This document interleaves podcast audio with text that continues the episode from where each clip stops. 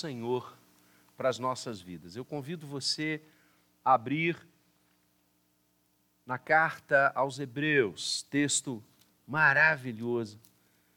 Como toda a palavra de Deus, não há uma expressão bíblica que seja mais bonita que a outra, não há uma doutrina bíblica que seja mais linda que a outra, todas elas se falam, todas elas se interpenetram e revelam um Deus amoroso, absolutamente ligado, absolutamente pronto para receber de volta, para abençoar, para nos fazer dele. E é assim que a gente vai pensar nessa noite o texto Hebreus, capítulo 10, o final do capítulo 10. Domingo que vem já começaremos no capítulo 11 de Hebreus, muito conhecido de todos nós.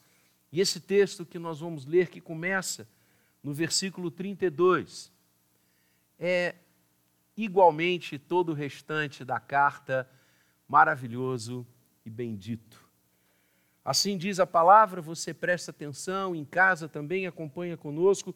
Lembrai-vos, pois, dos dias anteriores, em que depois de iluminados, sustentastes grande luta e sofrimentos, ora expostos como em espetáculo, tanto de opróbrio quanto de tribulações, ora tornando-vos coparticipantes com aqueles que desse modo foram tratados. Porque não somente vos compadecestes dos encarcerados, como também aceitastes com alegria o espólio dos vossos bens, tendo ciência de possuirdes vós mesmos patrimônio superior e durável. Não abandoneis, portanto, a vossa confiança. Ela tem grande galardão. Com efeito, tendes necessidade de perseverança, para que, havendo feito a vontade de Deus, alcanceis a promessa. Porque ainda dentro de pouco tempo aquele que vem virá, e não tardará. Todavia, o meu justo viverá pela fé, e se retroceder, nele não se compraz a minha alma. Nós, porém, não somos dos que retrocedem para a perdição, somos, entretanto, da fé para a conservação da alma. Deus abençoe a leitura da Sua palavra. Amados, hoje pela manhã, Reverendo Gabriel trouxe uma reflexão profundamente necessária que abarca os versículos anteriores a estes que lemos agora de noite. E na mensagem ele falava da necessidade de sermos vigilantes, porque muitos, tendo ouvido a palavra do Evangelho, tendo mesmo iniciado a experimentar a caminhada com Deus, a vida da fé, foram embora, retrocederam. Como diz o autor, e nós vimos e ouvimos isso de manhã, profanaram o sangue da aliança, ultrajaram o espírito da graça. E como a palavra do Senhor é um todo, nós vamos aprender dela que aqueles que, que nos deixaram jamais foram um de nós. Não há hipótese de se perder a redenção não há hipótese de se perder a salvação. Uma vez salvo, salvo para sempre. O que a carta aos Hebreus está falando destes irmãos que retrocederam é como a parábola do semeador que Jesus, em Mateus 13, nos ensina. A semente cai em diferentes solos. E há aquele solo que se iguala ao coração das pessoas que, ouvindo o Evangelho, se alegram, se rejubilam, iniciam a caminhada com Deus. E quando vêm os primeiros embates, as primeiras perseguições por parte do inferno, essas pessoas abandonam, largam, vão embora, não querem mais saber da vida do povo do Senhor e nem do Senhor. Vimos isto pela manhã.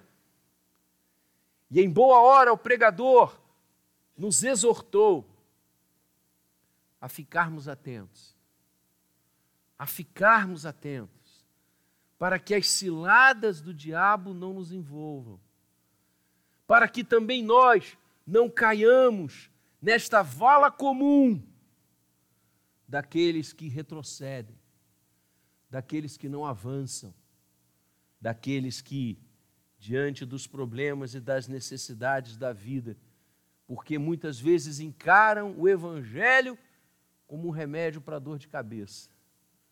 Encaram o Evangelho como alguma coisa que se compra nas prateleiras de uma farmácia.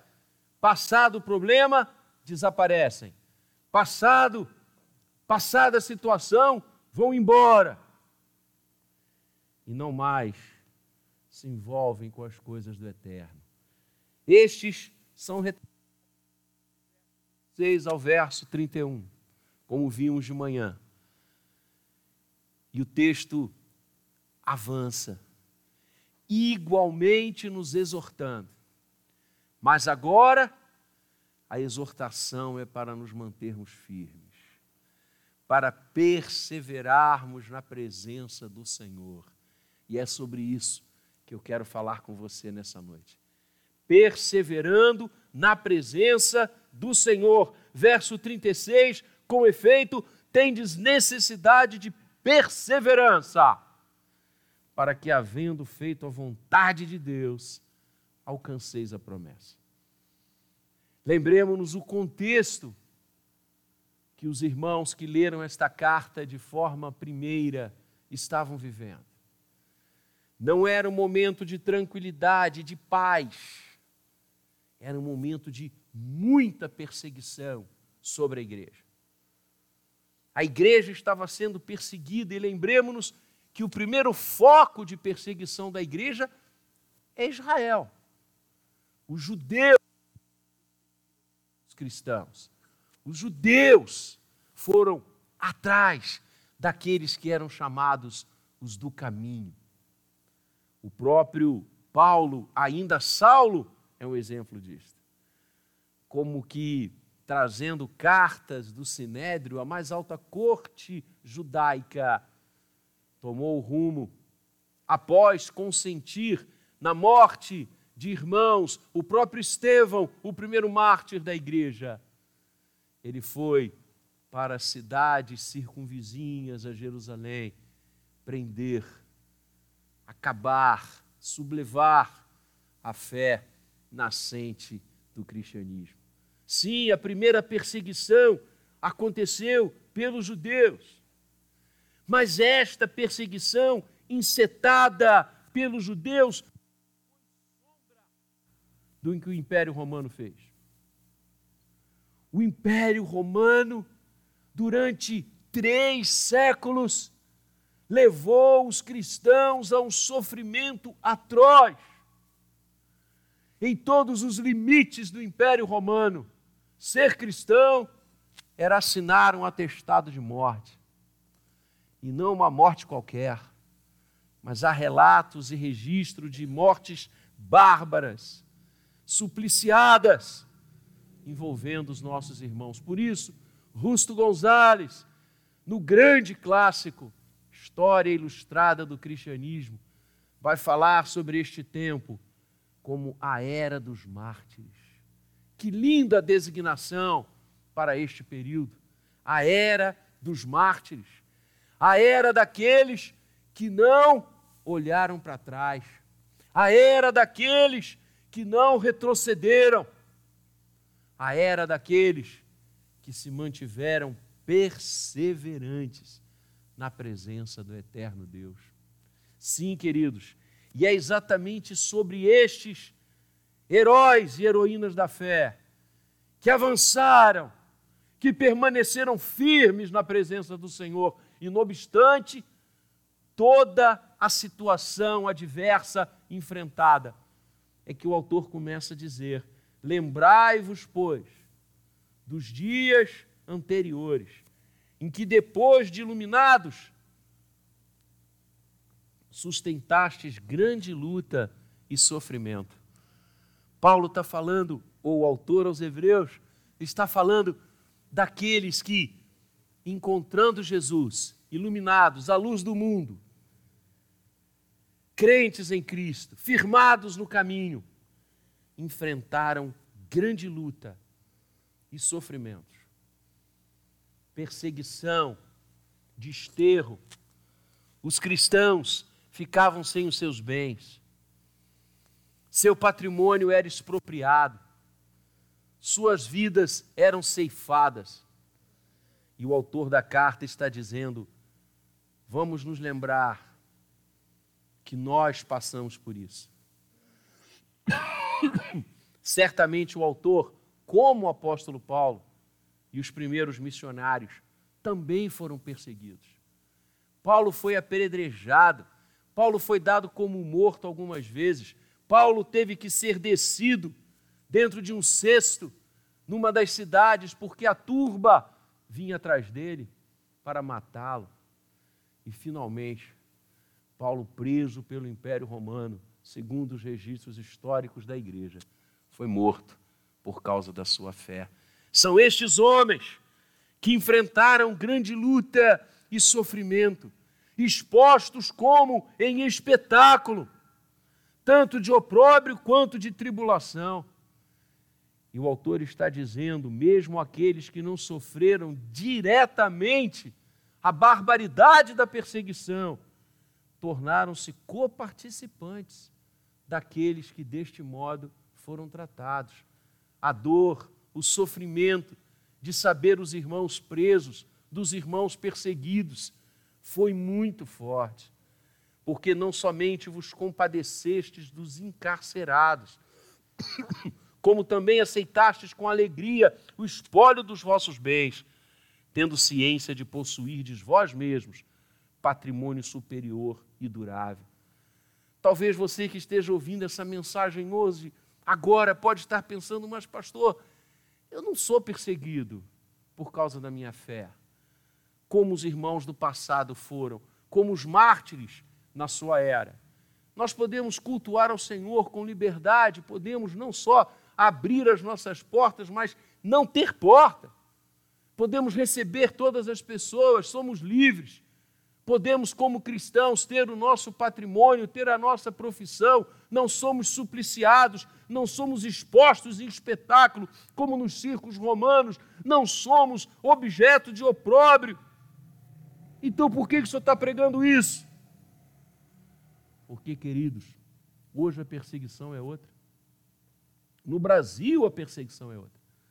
Porque há países que estão vivendo e passando o que Hebreus 32 em diante fala. É chamada igreja perseguida.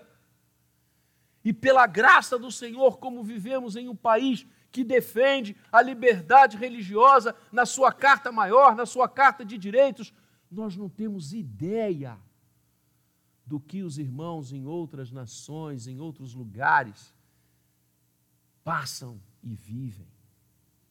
Tivemos aqui algum tempo atrás um missionário na Coreia do Norte e ele contou para nós algumas coisas que ele experimentou, viveu e ele mesmo passou em seu próprio corpo, sendo preso algumas vezes. A perseguição no Brasil é de outra jaez. A perseguição para aqueles que são do Senhor, aqueles que foram iluminados esta grande luta e sofrimento caminha em direções diferentes. A perseguição por causa da nossa fé, da nossa integridade. Eu vou, eu vou usar esse microfone aqui, que eu estou brigando com esse. Deixa eu tirar aqui um minutinho, irmãos.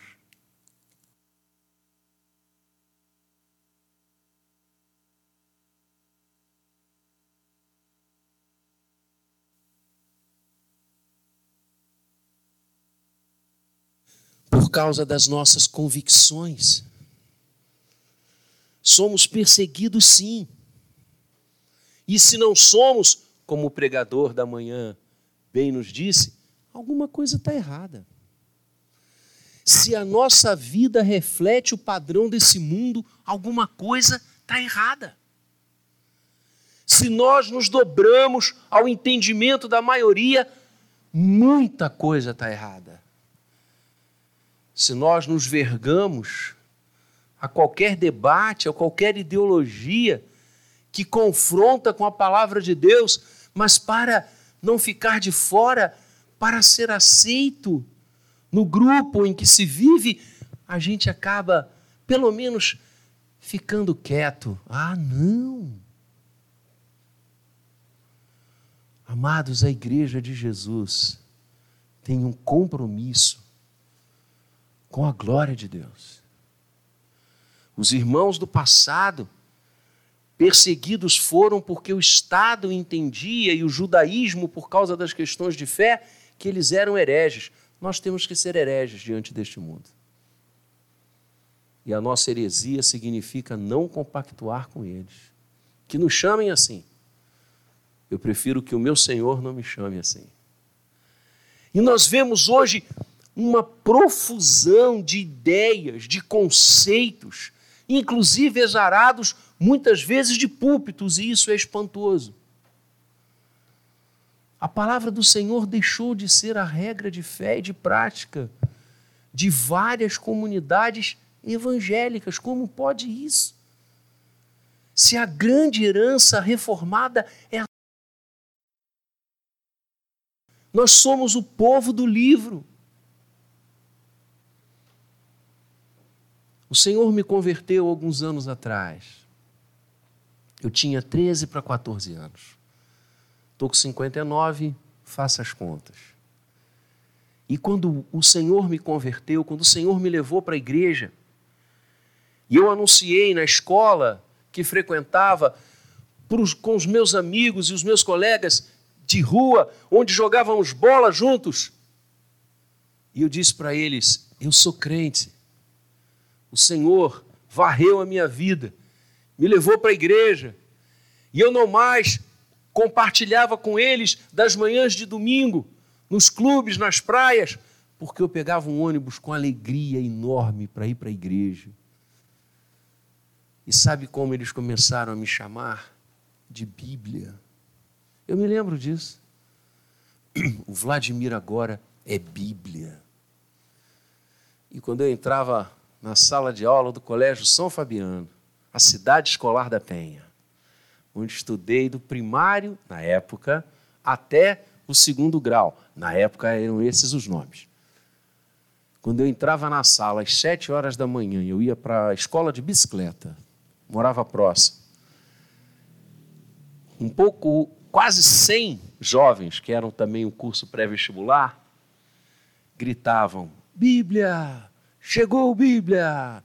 Vamos aprender Bíblia! Que bênção! Que bênção! Eu tinha 14 anos. No início não foi fácil, confesso a você que não foi. Não foi. Mas depois e eu tive uma experiência que eu vou compartilhar com você. Os adolescentes na igreja do Rio se reuniam todos os sábados às quatro horas da tarde. Imagina, sábado, quatro horas da tarde, uma reunião de adolescentes para orar, capitaneado por uma senhora de setenta e poucos anos. Você quer ver alguma coisa mais traçada para não dar certo? Mas a UPA estava toda lá. E dessa UPA saíram vários pastores, vários pastores. Você vê, eu inclusive eu sei a história de uma igreja que começou numa última rua sem saída. Qualquer manual de plantação da igreja vai dizer isso é loucura. Loucura para os que se perdem, que quem manda é o Espírito Santo. Aliás, hoje é dia de Pentecostes. Quem manda é o Espírito Santo. E eu confesso a você que a ridicularização que os meus colegas de basquete, da minha sala, da rua que eu morava começaram a fazer contra mim, porque na época não tinha esse negócio de bullying, então os caras podiam ir fundo. Tava pesado. E eu, eu era muito novo, né? E eu estava muito triste de ser toda hora é, ridicularizado, gozado. Bíblia, Bíblia, Bíblia, crente. Não, agora é crente. E eu dizendo, mas gente, eu, pelo contrário, eu sou melhor agora. Não adiantava. Fui colocado de lado em várias coisas. Não me chamavam, não mais me convidavam para nada. E aquilo ali começou a, a me ferir. E eu tinha uma Bíblia que eu ganhara do pastor auxiliar da igreja do Rio, no dia do meu batismo. Ele me deu uma Bíblia, eu tenho até hoje, está no meu gabinete. Já encadernei duas vezes, que a gente vai lendo, ela vai soltando, né? Já mandei encadernar duas vezes. Está lá com algumas, algumas, alguns apontamentos a minha letra quando eu tinha 14, 15 anos. E nós subimos para a reunião de oração dos adolescentes e eu com o coração pesado, confesso, estava assim. E sentei-me, e a dona Dorcas ia começar a reunião, e ela falou um capítulo para nós encontrarmos na Bíblia. E eu abri a Bíblia conversando com quem estava do meu lado, com outro adolescente da igreja. Eu abri assim a Bíblia e continuei conversando. Ia procurar o texto que ela estava citando. E aí, quando eu voltei os meus olhos para a palavra, havia caído em Atos. Eu abria, havia aberto a esmo. Não era esse o texto que ela tinha pedido. Eu conversando, abri a Bíblia para avançar. Depois eu ia procurar o texto direitinho. E quando eu fui procurar, a palavra estava aberta em Atos. Quando João, Tiago são presos e apanham e são supliciados por causa da fé. E o Sinédrio diz: Nós vamos soltar vocês, mas nunca mais falem de Jesus. Nunca mais proclamem esse nome. E eles respondem dizendo: Importa servir a Deus e não aos homens. Nós vamos continuar falando de Jesus. Nós vamos continuar pregando. Nós vamos perseverar não é o chicote, não é os tapas, não são os tapas nem os socos que vão nos fazer calar a boca. Porque importa servir a Deus do que aos homens. E quando eles saem do sinétrio, Lucas diz assim: E eles saíram regozijando, se alegrando, porque tinham sido achados dignos de sofrer afrontas por causa do nome de Jesus. Esse foi o texto que o Senhor mandou para mim naquela hora. E eu li, reli, treli, decorei. Nem sei qual texto que Dona Dorcas tinha pedido naquela tarde, porque esse texto não saía do meu coração. E eu me lembro que eu disse uma coisa para Deus. Eu falei, Senhor, me perdoa me perdoa. Eu estou triste, eu estou aborrecido, porque os meus colegas estão me xingando de crente, de Bíblia, não estão deixando eu participar das coisas que eu participava com eles, eles estão me colocando de lado. Senhor, meus irmãos sofreram tanto perto disso, isso não é nada, isso é um sopro, isso é uma cosquinha perto do que aqueles homens teus, teus servos serviram e viveram no passado. Senhor, me perdoa. E Pai, que bom sofrer afrontas por causa do teu nome. Isso foi um sábado. Na segunda-feira, cada um que me chamava de crente, de Bíblia, eu dizia: glória a Deus. Glória a Deus. Ah, queridos nós temos que perseverar. Nós não podemos desistir, nós não podemos achar que o mundo é melhor do que o reino.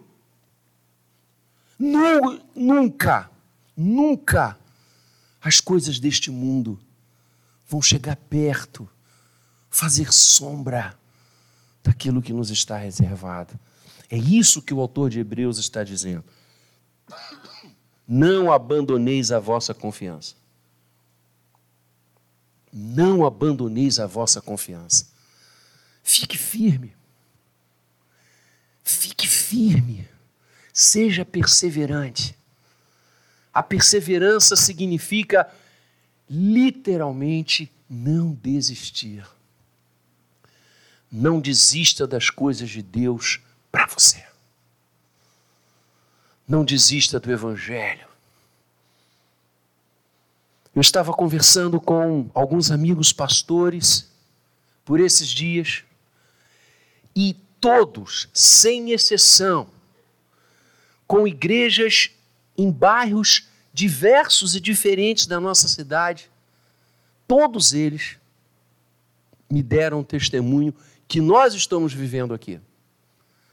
Todos eles disseram que nas suas igrejas os irmãos sumiram. Os irmãos não voltaram.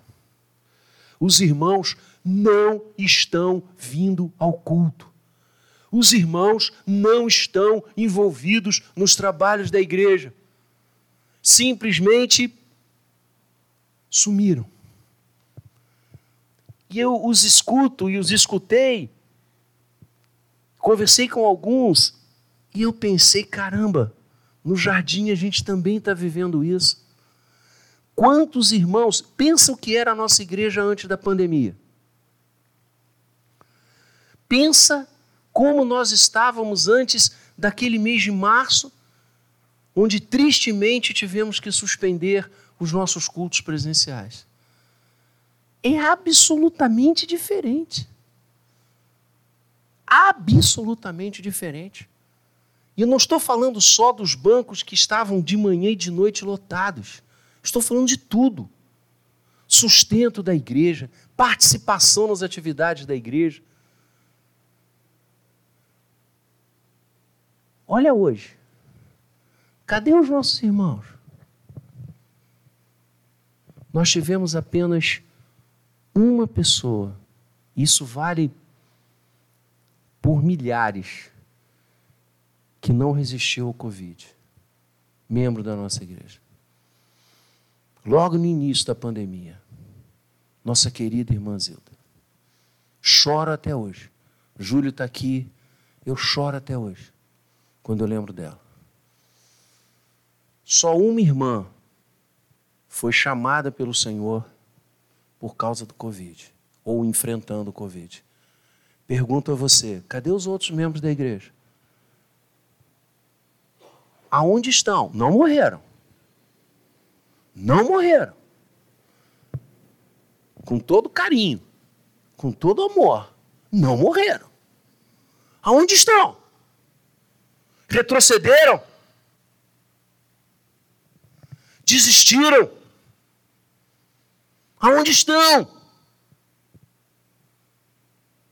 Isso não é só com a nossa igreja, antes fosse. É geral. E um desses pastores com quem, com quem eu conversei disse: Reverendo, nunca foram da gente.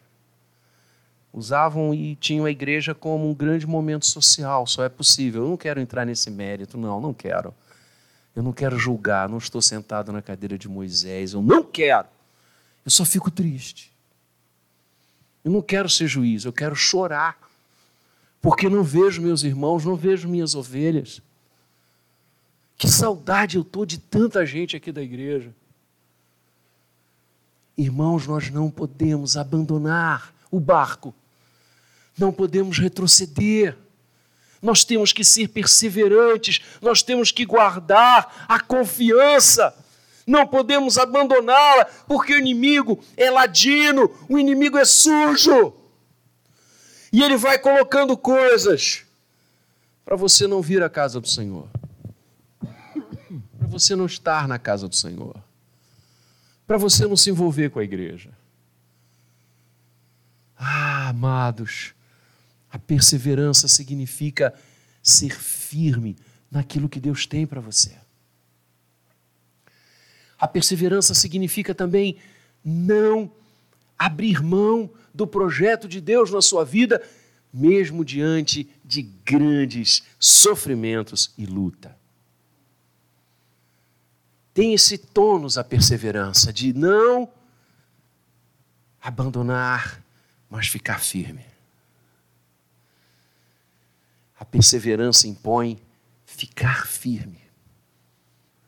E quando Paulo escreve a sua primeira carta aos Coríntios, no capítulo 15, verso 58, Paulo diz: Irmãos, sede firmes e inabaláveis. É isso que significa ser perseverante. Ser firme. O que Deus tem para mim, eu vou me manter firme no que Ele tem para a minha vida. Eu vou me manter firme nos propósitos do Senhor para mim. Não, não vou desistir, não. Eu vou em frente. Quando eu era seminarista, nas férias de final de ano, eu raramente passava o Réveillon no Rio de Janeiro. Nos quatro anos que eu fiquei no seminário. Porque durante essas férias, nós seminaristas saíamos por várias regiões do Brasil, visitando as igrejas e fazendo campanhas missionárias. Preguei em praça, preguei em cinema, preguei em teatro, preguei em coreto, eu e a galera. E uma vez nós fomos parar no interior do Paraná. Uma cidade que a gente só alcançou em cima de caminhão de leite. Eu já contei isso aqui. Subimos no caminhão de leite que estava entrando na cidade cedinho, nem ônibus ia para lá. Descemos na estrada, ficamos na estrada e chegou o caminhão de leite. O cara disse: sobe aí. A gente subiu. E lá nós fomos para a igreja. Um templo lindo, tão bonito, tão arrumado. E nós ficamos na porta esperando e veio uma senhora idosa. Idosa. Não era uma jovem cheia de vigor, cheia de gás. Era uma senhora idosa.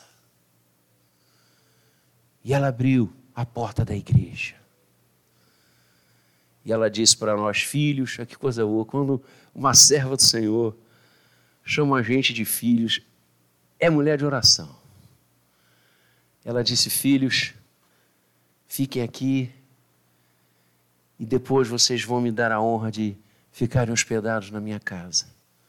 Eu quero ter a honra de receber vocês. E eu, moleque, 18 para 19 anos, falei com ela: a, a irmã cuida aqui da igreja em que área? Ela disse: todas, eu só não faço pregar, meu filho. O pastor vem uma vez por mês pregar e ministrar ceia. Fora isso, Sou eu que abro a igreja, sou eu que limpo a igreja, sou eu que passo os panos nos bancos, sou eu que varro, sou eu que vejo a secretaria, a documentação da igreja. E eu falei, e, e os outros irmãos? Ela disse, foram embora. Foram embora. Não estão mais conosco. Retrocederam. Retrocederam. E eu continuei abusado. Disse, mas. E a senhora mesmo assim continua abrindo a igreja, mesmo quando o pastor não vem? Ela disse sim. A senhora continua limpando a igreja, mesmo sem ter ninguém? Ela disse sim. Eu disse: Posso entender o motivo? E ela disse para mim: porque eu não abandono a minha confiança. Verso 35. Eu chorei naquela manhã. O dia estava nascendo quando a gente chegou lá. Eu e os outros seminaristas, nós choramos. Com a fé daquela mulher. Com a gigante que aquela mulher era. E ela disse, olhando para a gente: Eu creio que Deus vai levantar essa igreja de novo. Eu creio que eu vou ouvir criança correndo aqui de novo. Eu creio que eu vou ver casais casando aqui de novo. E ela falava e a gente chorava. É isso. Não desistir. São os anônimos de Deus. Spurgeon tem um sermão chamado Os Anônimos de Deus. Gente que não desiste. Gente que fica firme na confiança, firme, inabalável. Spurgeon conta uma história que eu já contei aqui também, mas hoje eu estou para contar a história.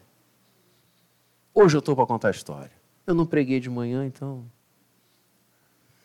Spurgeon conta de uma igreja. Ele tem várias histórias maravilhosas.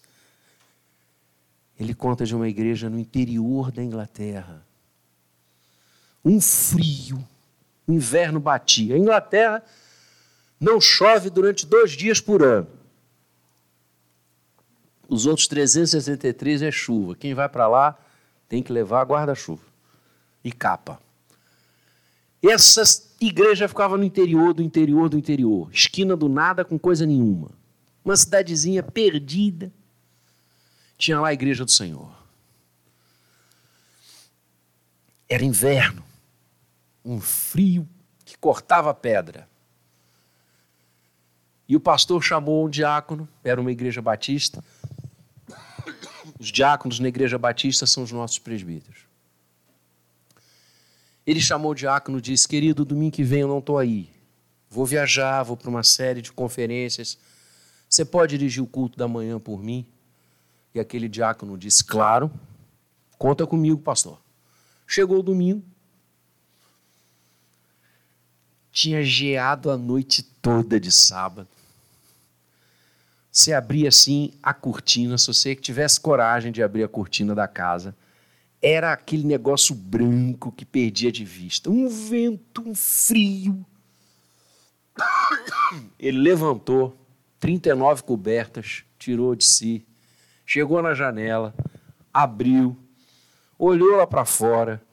A esposa disse deitada: fecha essa janela e deita de novo, porque só para olhar isso aí eu tô com frio. Ele disse: Não, tem que dirigir o culto. E a esposa disse: Spurgeon conta. A esposa disse: Mas que culto? Você acha que vai alguém lá? Você acha que alguém, com essa geada que teve, com esse frio que está fazendo, com essa neve toda, você acha que alguém é doido de ir para a igreja? Ele disse: Não interessa. Eu disse que eu vou. Eu me comprometi com o pastor. Eu que vou dirigir o culto, ele está viajando, eu vou. Botou mais uns 40 casacos e vapo, saiu naquele tempo doido. Chegou na igreja, abriu a igreja, chegou a hora do culto, ninguém. Ninguém. E ele com a porta aberta. Daqui a pouco chegou um irmão. Bom dia, bom dia. Sentou. Passou mais um pouquinho, chegou minha irmã. Bom dia, bom dia. Sentou. E daqui a pouco veio um homem com um menino de 13 anos pela mão. Deu bom dia e sentou. Aquele diácono dirigiu o culto como se a igreja estivesse lotada. Pregou naquela manhã. E terminando de pregar, ele desceu foi a cada um dos quatro que estavam ali e disse: Eu quero orar pela sua vida e agradecer ao Senhor porque você está aqui. E orou pelo irmão, orou pela irmã, orou pelo pai e botou a mão na cabeça daquela criança de 13 anos. E como ele tinha feito com os outros três, ele orou por ela e pediu a bênção de Deus sobre ela. Aquela criança se transformou num dos maiores pregadores do século XIX. E ele disse: Eu não sei o nome daquele diácono, mas eu nunca mais, na minha vida, eu me esqueci das mãos daquele homem orando sobre mim. Não desista. Persevere. Você serve ao Deus único e verdadeiro. Você serve aquele que fecha e ninguém abre. E aquele que abre, ninguém pode fechar. Nós servimos aquele que vale a pena perseverar diante dele. Vale a pena fazer a vontade dele. Vale a pena viver pela fé. E que coisa linda! Hebreus cita o que Romanos citou e o que Abacuque citou. O meu justo viverá pela fé. Não viva pelo conforto, não viva pelos prazeres, não viva pelo dinheiro, não viva pela glória desse mundo, viva pela fé. Confie no Senhor. Seja perseverante. Não retroceda.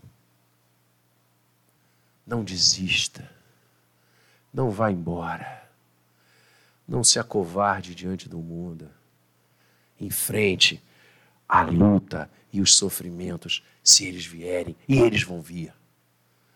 Mas aquele que fez a promessa é fiel e mantenha essa confiança na promessa de Deus. Nós não somos dos que retrocedem. Nós somos da fé. E a gente vai em frente. E nós vamos em frente. Porque o Senhor é quem vai adiante de nós. Persevere. Continue firme no propósito de Deus para a sua vida. Persevere. Seja inabalável diante do Senhor. Persevere. Ofereça a Deus tudo que você tem, tudo que você é. Diga, como estudamos domingo passado ao Senhor: Eis-me aqui, envie-me a mim. Somos daqueles que perseveram, somos os da fé para a conservação da alma. Que o Senhor nos abençoe naquele que perseverou por nós e nele a gente pode perseverar até o fim. Cristo Jesus, aquele que celebramos agora na mesa. Convido o reverendo Gabriel.